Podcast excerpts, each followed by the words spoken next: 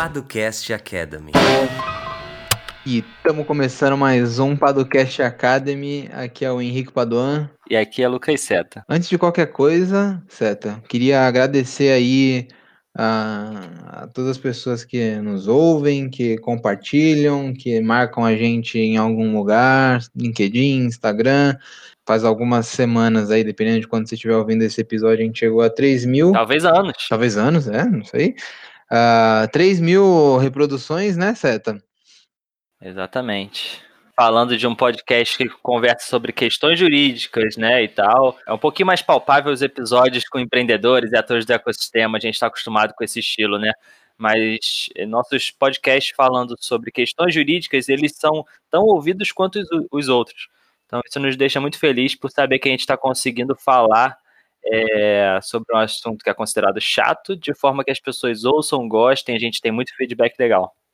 Exatamente. Então, agradecer a todo mundo aí que nos ouve, nos compartilha. Uh, é sempre gratificante ouvir os feedbacks. Pelo visto, a gente está atingindo mais e mais pessoas, então acho que é um bom sinal uh, do conteúdo que a gente tem produzido, né? E se agradecer também, claro, ao nosso querido editor Guilherme Gadini, você que quer editar um podcast, você não deixa de falar com ele. Manda um e-mail para o Guilherme, tem o contato dele aqui na, na descrição do episódio. É, Guilherme manda muito bem, é um grande artista, né, Henrique? O cara trabalha com tudo. Eu achava que era mais com a parte do, do áudio, né? Mas é a parte do audiovisual e também a questão de iluminação, enfim. É, é um cara. Bate escanteio e cabeceia. Tá até criando um podcast agora. Cara, tá criando um podcast. Assim que ele lançar, a gente avisa aqui para vocês ouvirem também. Mas se vem de Guilherme Gardini é coisa boa, né? Com certeza. Isso aí. É, Guilherme, eu passo a conta. Um abraço.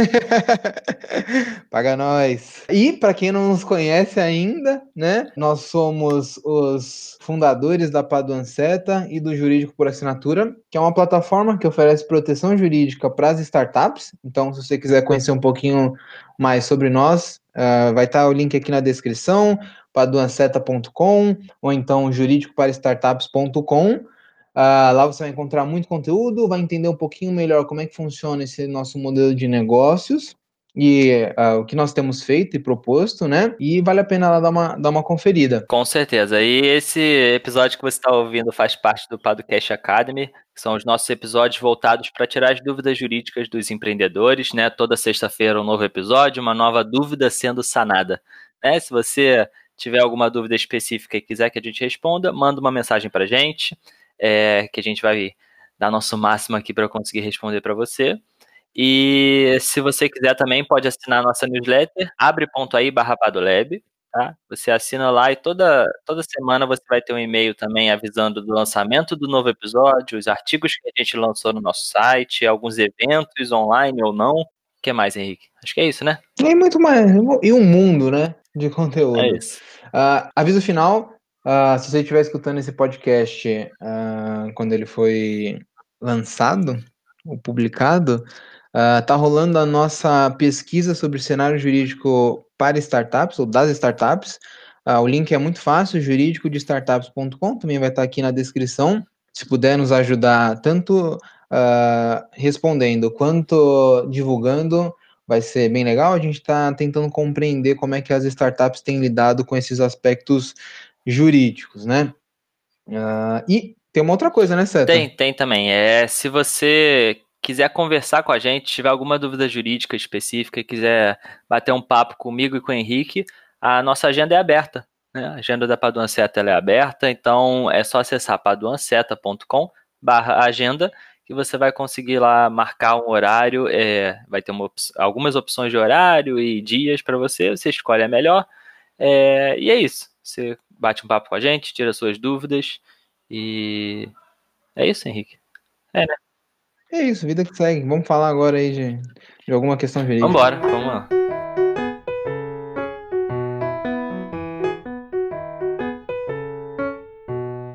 Hoje a gente vai falar sobre Pronamp. Pronamp né, que não é Proerd, né, Henrique? Aquele do combate às drogas. Aham, diga não às drogas. Diga não às drogas, não é. É, enfim. Uh, hoje nós vamos falar do Pronamp. Tem um pessoal aí com dúvida: o que, que é isso? Como é que faz para eu eu, eu ter esse benefício? É um benefício? Como é que funciona? Uh, a gente vai falar um pouquinho sobre ele, tirar algumas dúvidas, dar um panorama geral, a gente também não vai ficar entrando aqui em, nas, nos miúdos também, mas uh, eu acho que é um tema super relevante para as pequenas e médias empresas brasileiras, né? Exatamente, caso. né? A gente com o coronavírus, a gente teve uma série de problemas financeiros, né? Isso eu digo, é a famosa crise, né, que atingiu todo mundo, não tem muito como fugir, né, quando a gente está falando de uma pandemia. Mas tratando de empresas especificamente, a gente sabe que normalmente as mais atingidas são as pequenas e médias empresas, né? No geral, elas não têm um caixa tão forte assim para aguentar tanto tempo, ou então dependem daquele fluxo é, de pessoas realmente, né? Se você pensar em algumas startups, ah, algumas não foram tão atingidas, outras até cresceram durante a crise, mas se a gente pensa nessa massa de pequenas e médias empresas aqui no Brasil, no geral elas foram muito atingidas, né? No geral elas dependem do, do público nas ruas, né? Das pessoas indo e vindo, enfim, consumindo. Pensa em restaurantes, né? Acho que restaurante é um exemplo que é, é pesadíssimo, né, Henrique? É. Se a é. gente pensar no quanto atingiu, né? Claro, putz, vamos tentar se virar aqui com com o delivery e tudo mais, mas a gente sabe que, que é muito mais difícil do, do que parece, né? Dá para dizer que as pequenas e médias empresas elas estão cambaleando, né? Eu acho que esse é o cenário que permeia o Pronamp, né? Sim, total. Uh, ah, para quem não sabe, Pronamp significa Programa Nacional de Apoio às Microempresas e Empresas de Pequeno Porte. Ele foi instituído pela Lei 13.999, de 18 de maio de 2020. E a ideia é criar uma linha de crédito especial para essas micro e pequenas e médias empresas, né? Exatamente, né? E a, o Pronamp ele é especificamente para microempresa e empresa de pequeno porte, né? Que, resumindo aqui, seriam essas empresas que faturam até 4 milhões e 800 mil reais né, no, no, ano. Tem essa receita bruta até 4 milhões e 800 mil. Tendo esse, essa receita bruta até esse valor, você ainda é uma empresa de pequeno porte e você ainda está apto a, a participar né, a, do, do Pronamp. É, exatamente. É, essa questão do faturamento ela vai ser muito importante também uh, em razão do, do quanto você pode obter de crédito, né? Quanto é que eu posso pegar de crédito? É ilimitado? Como é que funciona? De acordo com a lei, uh, essa linha de crédito ela vai corresponder a 30% da receita bruta anual uh, auferida ali em 2019, uhum. né? Mas as empresas que tenham menos de um ano de funcionamento, o limite do crédito vai corresponder a 50% do seu capital social. Nós já temos vários episódios aqui falando sobre capital social, Sim. né, Ceta? É, às vezes a gente. Uh, ah, capital social, tu bota qualquer coisa lá. Mil reais. Nesse caso aqui, se você tiver um capital social de mil reais, você vai conseguir pegar uh, ah, 500 reais, né? Uh, ou então, ou você vai ter 50% do capital social, ou até 30% da média do faturamento mensal apurado nesse desde o início das atividades, né? Aquilo que for mais vantajoso. Ou 50% do capital social ou 30% da média do seu faturamento mensal para as empresas que têm menos de um ano de funcionamento. Sim, exatamente, né? É, pensando aqui numa microempresa que teve a receita bruta de 360 mil, ela teria. Isso é o, é o limite, né? Ela pode ir até esses 30%, não necessariamente será os 30%, né? Seria um limite ali de 108 mil reais, né? E, então, é, é uma ajuda relevante, né, Henrique? E que pode ser usada para algumas coisas, né? Tem algumas finalidades que a própria lei prevê, né?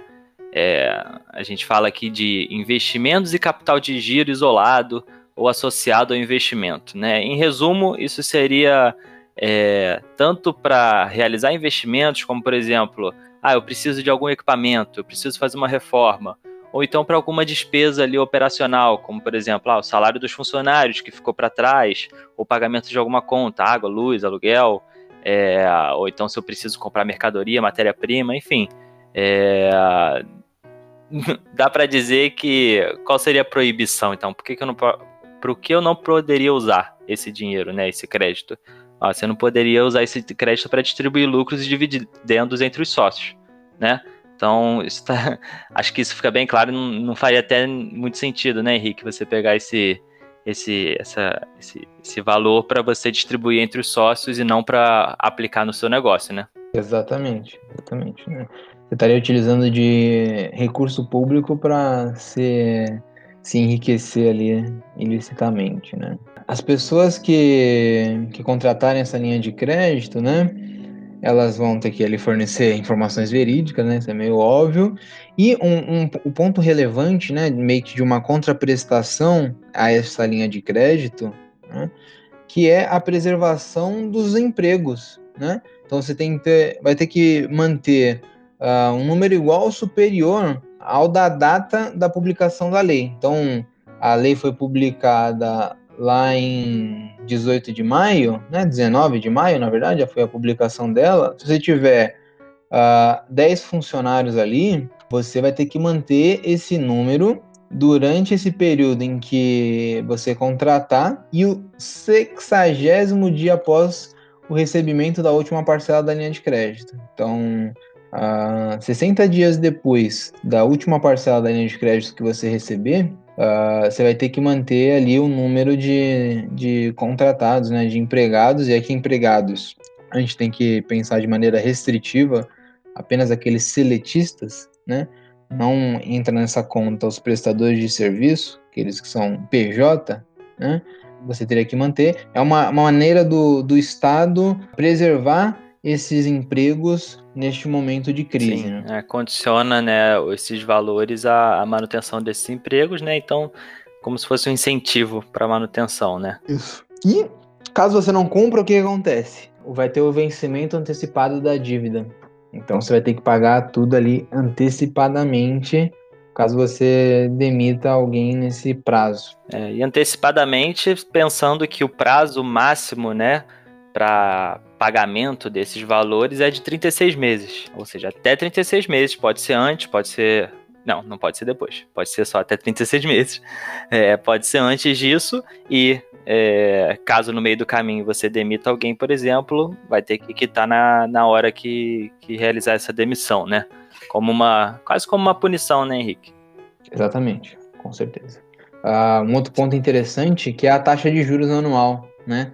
Uh, a taxa de juros dessa linha de crédito ela tem que ser uh, menor ou igual à taxa Selic acrescida de 1,25% do valor concedido. A taxa Selic atualmente. Ao ano, né? Ou 1,25%. Isso ao ano. A taxa Selic atualmente está 2,25 uh, aqui no Brasil. Então, né, se fosse agora, você teria aí uma taxa de 3,5, que é absurdo de, de barato, né?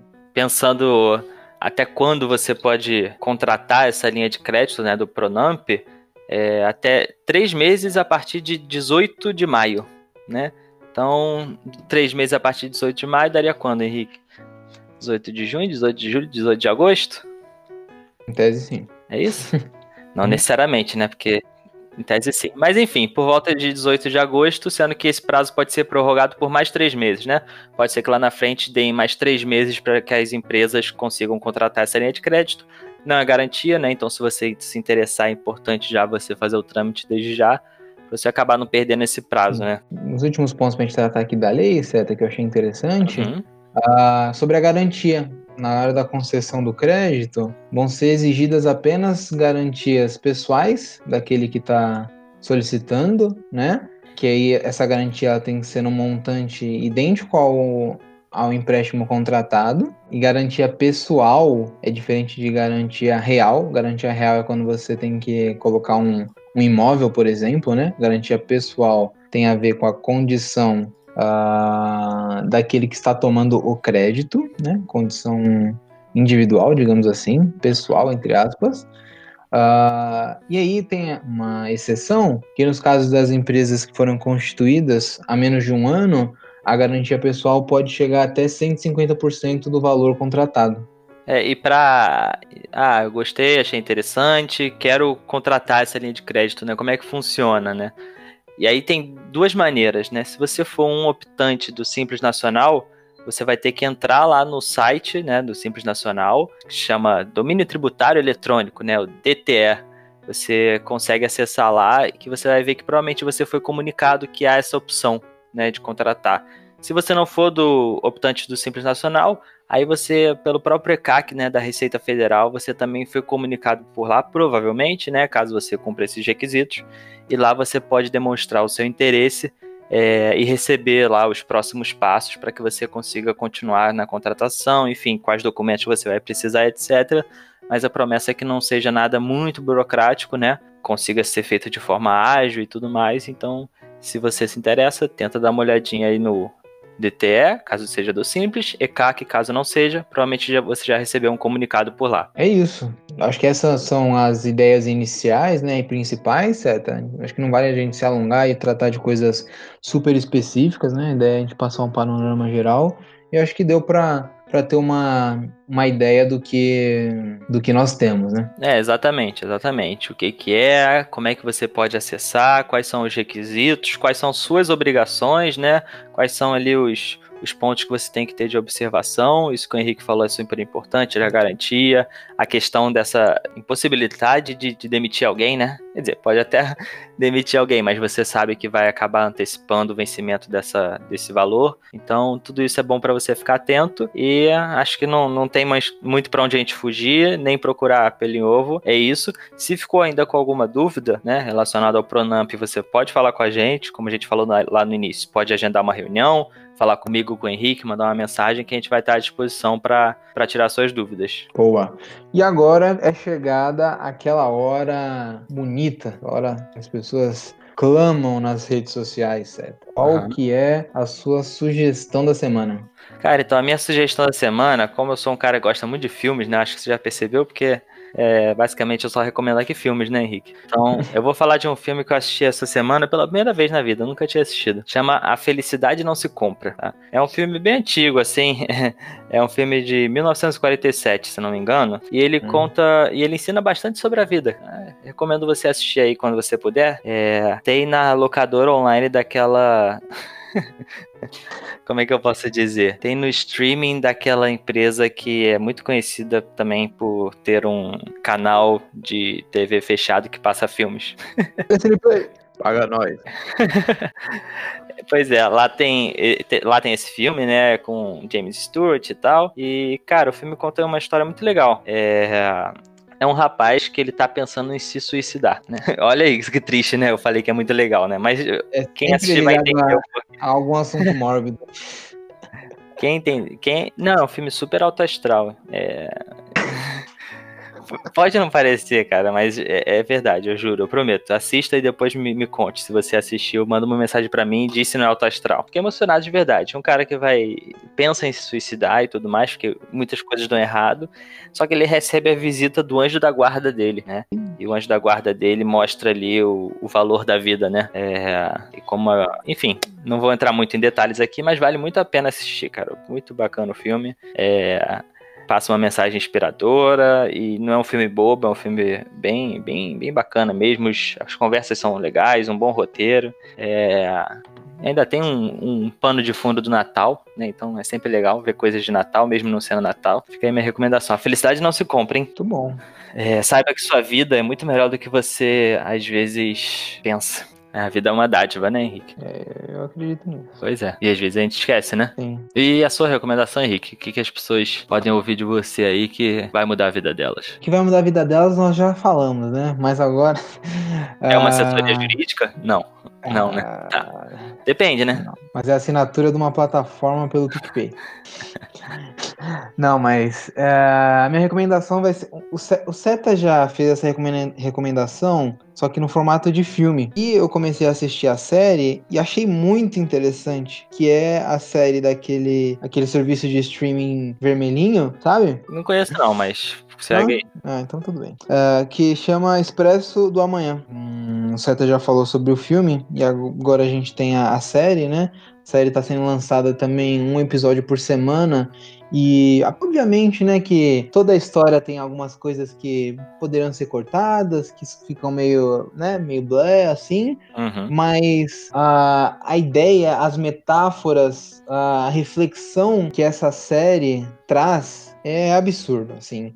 Acho que faz com que repensemos boa parte aí do que, do que a gente faz, do que a gente vivencia, das injustiças uh, da realidade e também nos permite pensar como a gente pode mudar isso, né? Uh, sem dar spoilers aqui, ali tem um debate muito forte e aqui a gente já falou num outro episódio, a gente tem um, um grupo aqui de amigos em que assistimos filmes semanalmente e conversamos sobre e um dos pontos que nós levantamos na última semana foi: será que é possível vencer a injustiça e a opressão sem violência, né? E, e esse debate é posto também nessa, nessa série. Eu achei muito bem feito, muito bem pensado, uma metáfora absurda aí do que a gente, que a gente vivencia. Uh, acho que vale a pena conferir acompanhar a série. Uh, o filme tem o mesmo nome, né, Seta? Isso.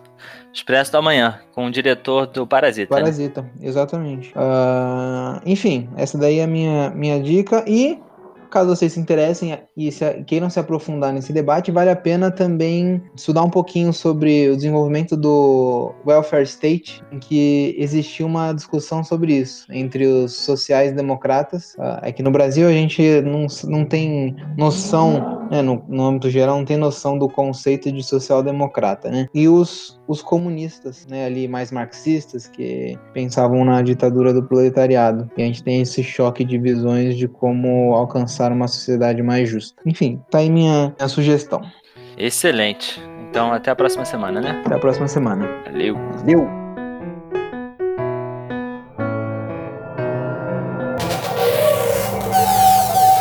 Edição Guilherme Gadini.